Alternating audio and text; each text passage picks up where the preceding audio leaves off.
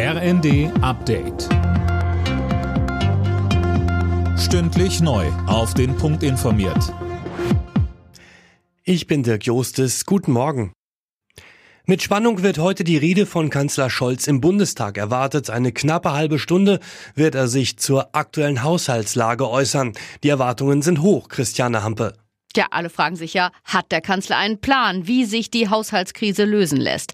Auf den Kanzler wird Unionsfraktionschef Friedrich Merz antworten und der wird wohl nochmal klar machen, dass mit ihm nicht grundsätzlich an der Schuldenbremse zu rütteln ist. Den Nachtragshaushalt 2023 bekommt die Ampel mit ihren Stimmen durch. Dafür muss nochmal die Schuldenbremse ausgesetzt werden, zum vierten Mal in Folge. Aber deswegen, so sieht es jedenfalls aus, wird die Union nicht nochmal nach Karlsruhe ziehen. Die Feuerpause zwischen Israel und der Terrororganisation Hamas ist um zwei Tage verlängert worden. Wertvolle Zeit, um Hilfe in den Gazastreifen zu bringen, so Außenministerin Baerbock. Außerdem hat die Hamas weitere elf Geiseln freigelassen. Unter ihnen sind auch zwei Deutsche.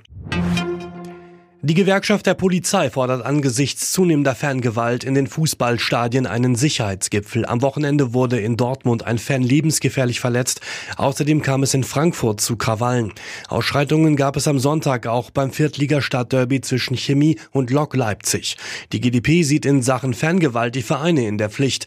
GdP-Vize Michael Mertens sagte uns immer mehr gewaltsame Ausschreitungen. Pyrotechnik ist an der Tagesordnung im Stadion obwohl es verboten ist.